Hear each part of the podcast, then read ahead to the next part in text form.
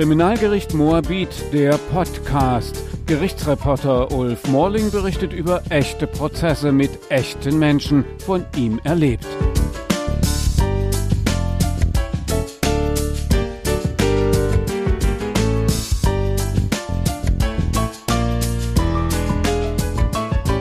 Anis Fershishi, so heißt Bushido, der Rapper, der Hip-Hopper mit bürgerlichem Namen, geboren am 28. September 1978. Seit langer Zeit für einen früheren Hip-Hop-Star in Deutschland rappt er keine Fans und Hip-Hop-Begeisterten mehr. Öffentliche Auftritte hat er nur noch im Gerichtssaal, seit acht langen Prozesstagen. Der Sprachgesangskünstler, wie die Berliner Staatsanwaltschaft seinen Beruf Rapper gequält versucht einzudeutschen, hat inzwischen ungefähr 20 Stunden aus seinem Musikerleben berichtet. Er redeschwallt darüber, wie alles anfing mit dem Hip-Hop für ihn, wie er als 18-Jähriger in seinem Kinderzimmer in Berlin-Marienfelde seine ersten Beats komponierte, bis zu seinem Leben heute.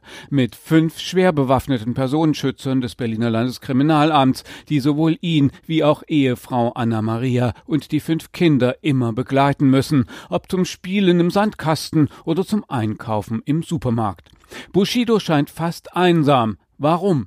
Vielleicht wegen des Prozesses jetzt und das, worüber er im Gerichtssaal aussagt und damit wahrscheinlich ungewollt die Hip-Hop-Szene spaltet. Bushido zeigte seinen Manager Arafat Abu Chaka an. Er soll gewalttätig geworden sein, als ich Bushido von ihm geschäftlich trennen wollte. 16 Jahre lang habe ich geschwiegen, dass er mich wie sein Eigentum behandelte, sagt Bushido im Prozess. Erst 2017 will der Gangster-Rapper den Mut gefunden haben, reinen Tisch zu machen und Arafat anzuzeigen. Deshalb der Prozess vor dem Berliner Landgericht, deshalb die Aussage des Kronzeugen Bushido gegen die vier Brüder inklusive seines früheren Managers Arafat Abu Chaka. Was bisher passiert in der Verhandlung ohne Ansprachvollständigkeit, ist das Thema des Podcasts heute. Ich war im Prozess dabei, also kein Zeitungswissen wird hier berichtet, sondern eigene Beobachtung und selbst recherchiertes, auch aus der unmittelbaren Umgebung der Angeklagten und Bushidos.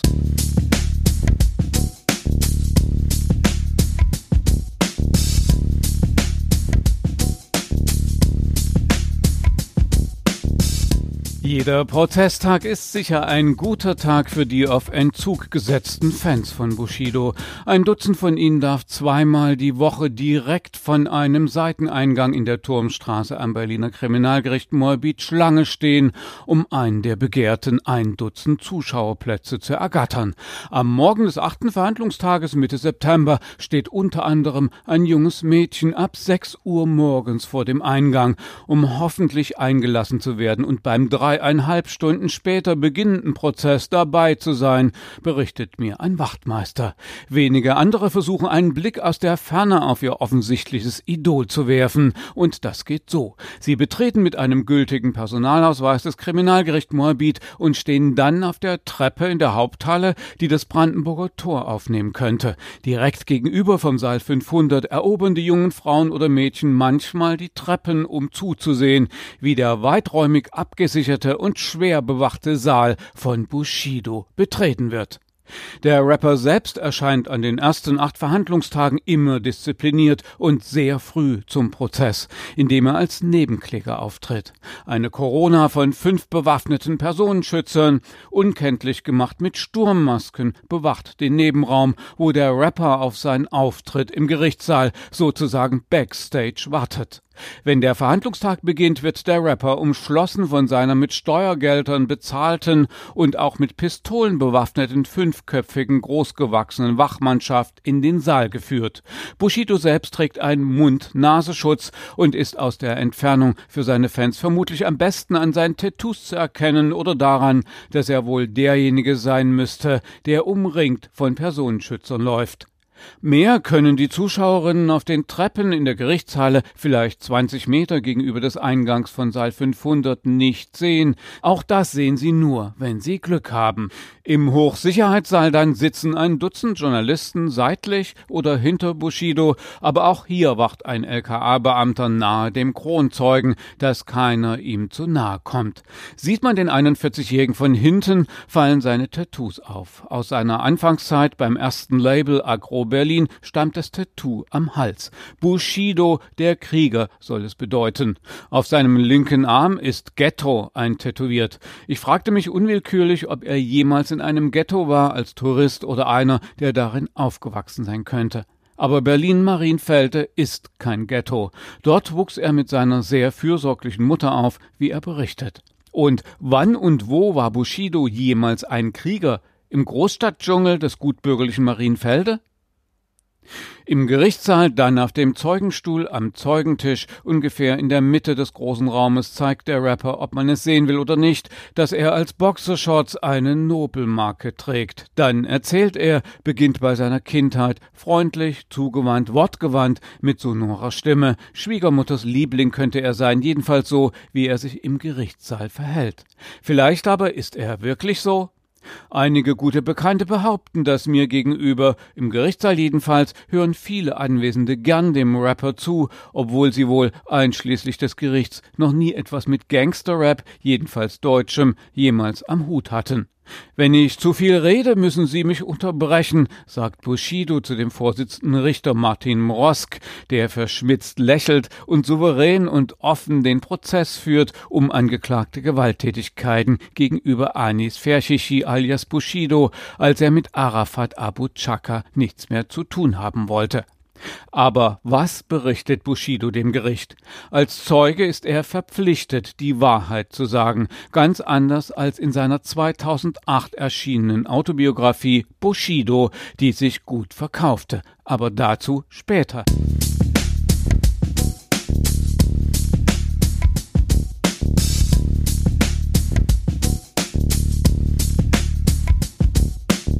Und jetzt ein kurzer Abriss dessen, was Anis Fershishi berichtet über seinen Aufstieg als Musiker. Wichtig für alle, die versuchen möchten zu beurteilen, ob der Rapper wirklich so selbstständig war, wie er gern vorgibt, oder ob er Arafat als Manager unbedingt nötig hatte, weil er sonst nichts auf die Reihe bekommen hätte.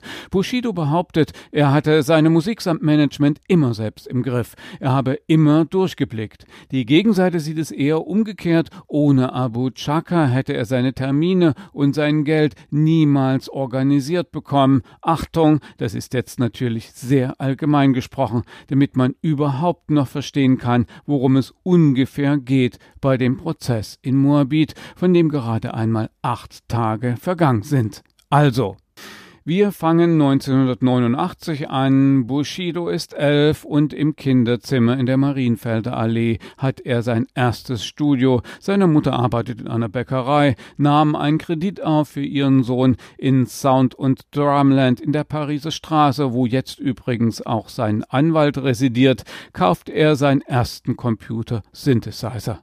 Im Kinderzimmer werden erste eigene Songs aufgenommen. Ab 1994, also fünf Jahre später, geht er ins Ulrich von Hutten Gymnasium in Lichtenrade.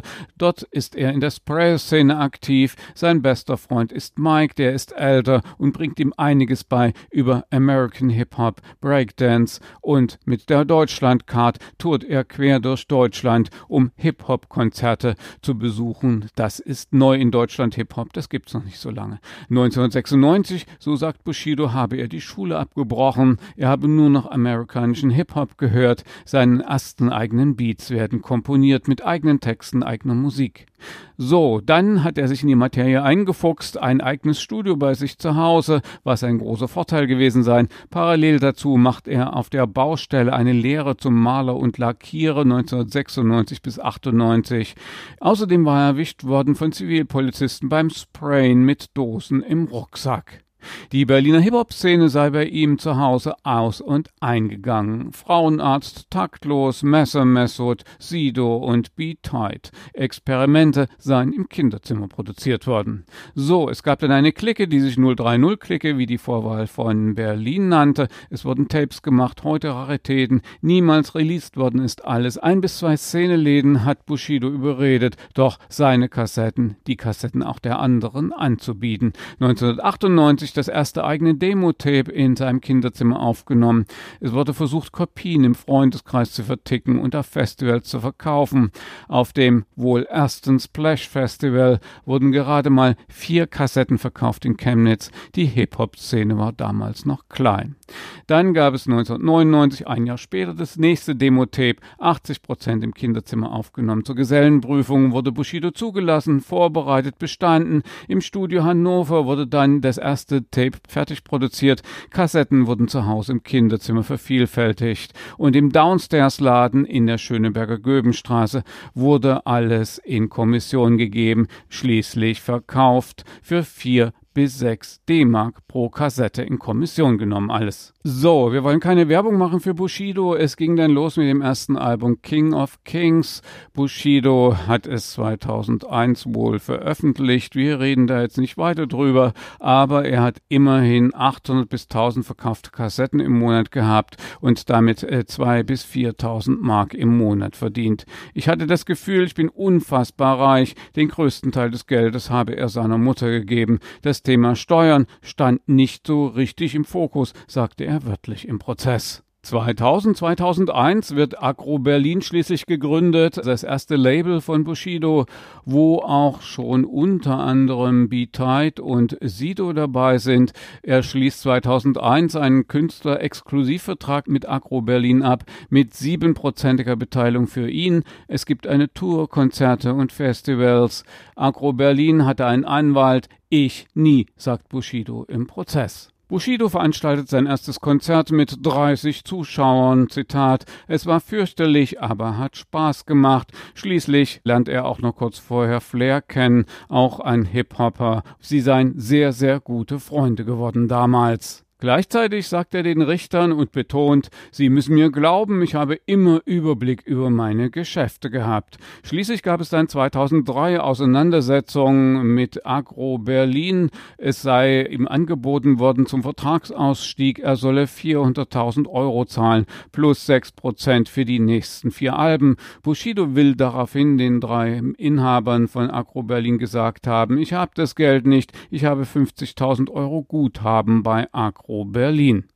So, laut Bushido ging es hin und her und her und hin und schließlich habe ein Bekannter ihm angeboten, Kontakt zu vermitteln zu Arafat Abu Chaka, das sei ein Verwandter von ihm.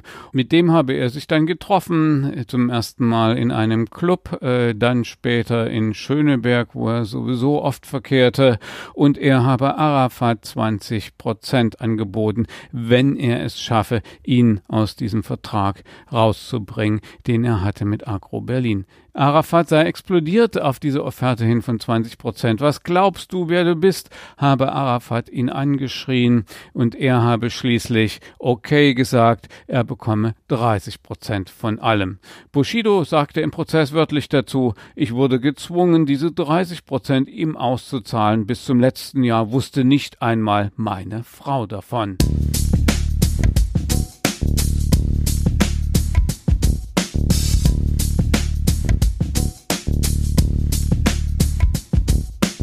Waren Bushido und Arafat Abu Chaka nun jahrelang vermutlich beste Freunde, die 2017 dann zu Feinden wurden? Bushido als Zeuge am dritten Prozesstag seiner Aussage wörtlich, Arafat hat über neun Millionen mit mir verdient. Er sei gezwungen worden, das Geld abzutreten. Mitnichten sei Arafat sein Manager gewesen. Sie werden keinen Vertrag finden. Nie war die Rede davon, dass er mein Manager wird. Er war nur mit 30 Prozent beteiligt. Trotzdem zogen Fershishi und Arafat auch mit dem Geld von Bushidos wachsendem Erfolg als Hip-Hopper gemeinsame millionenschwere Immobilienprojekte durch, zum Beispiel in Berlin und Rüdersdorf und mit seinem Manager, mit dem es laut Gericht doch zwei Schriftstücke möglicherweise über ihre Zusammenarbeit gibt, kaufte er ein Anwesen in Kleinmachnow gemeinsam mit Abu Chaka-Brüdern, vor allem Arafat. Bushido wollte mit Frau und Kindern gemeinsam dort wohnen in den Villen vor Ort, die nach Denkmalschutzvorgaben restauriert worden waren, sagt der Rapper. Doch dazu kam es nie. Anna Maria Fershishi, die Frau Bushidos, habe nicht mit Arafat so nah zusammenwohnen wollen, obwohl sie ihn seit längerer Zeit kannte und schätzte, vielleicht auch gerade deshalb. Im Herbst 2017 dann, der Entschluss Bushidos berichtet er, sich von Arafat zu trennen. Das sagt der Musiker als Zeuge aus. Da habe ihn Arafat erpresst, um eine viel zu hohe Abfindung zu bekommen bei der geschäftlichen Trennung.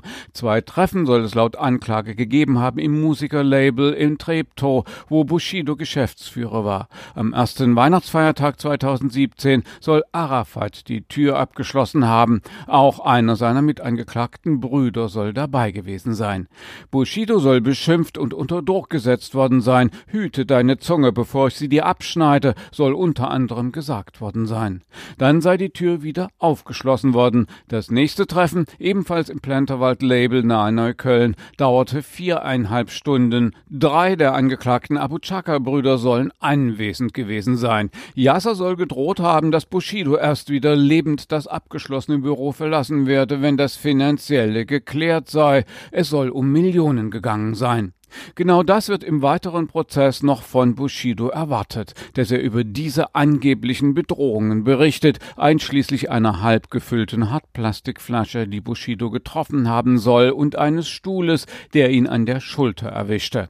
Noch in derselben Nacht geht Anna Maria Ferschichi, die Ehefrau Bushidos, zu Arafat, behauptet die Staatsanwaltschaft und kämpft wie eine Löwin für ihren Mann und die fünf Kinder. Jetzt sei Schluss, soll sie gesagt haben, ihr Mann werde gar nichts zahlen. Die Anklage glaubt wohl vor allem Bushido und auch Anna Maria ganz und gar. Die Verteidigung dagegen hält sich zwar bedeckt, ist aber sicher, dass sich die Vorwürfe so nicht bestätigen werden. Die Staatsanwaltschaft habe sich von Bushido im Kampf ums Geld vielleicht ein bisschen instrumentalisieren lassen, sagt ein Verteidiger am Rande. Er sagt weiter, dass der Streit ums Geld in die zahlreich geführten Zivilrechtsstreitigkeiten gehöre und nicht ins Kriminalgericht. Dass die Staatsanwaltschaft nicht professionell wie nötig agiere, zeige sich schon daran, dass die Oberstaatsanwältin in einem Nebenprodukt ihrer Anklage einem der Brüder vorwerfe, die zwei Kinder seiner sorgeberechtigten Ehefrau ins Ausland entführt zu haben.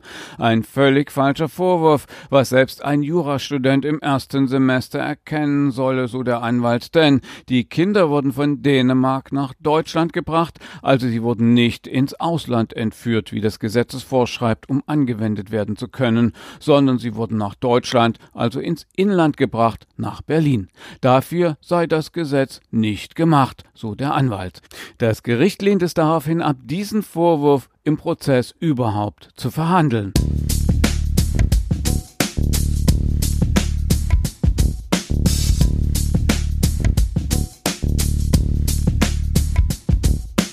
Noch ist der Prozess gegen die vier Abu Chaka-Brüder nur bis Ende Januar terminiert. Wem soll man glauben?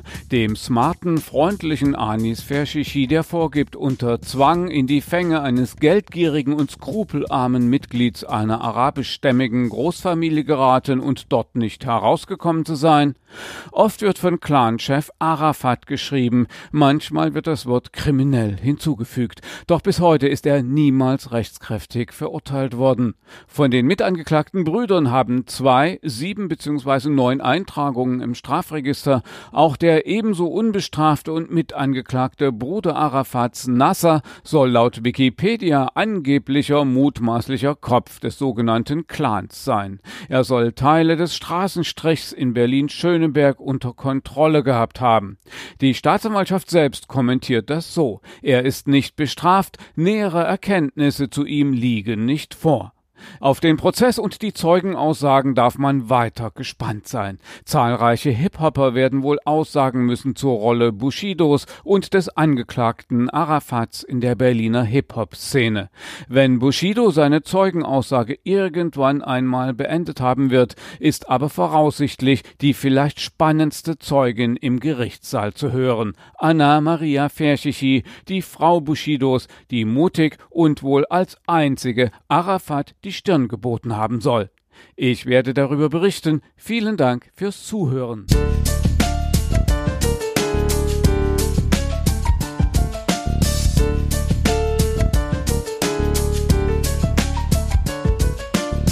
Kriminalgericht Moabit, der Podcast. Gerichtsreporter Ulf Morling berichtet über echte Prozesse mit echten Menschen, von ihm erlebt.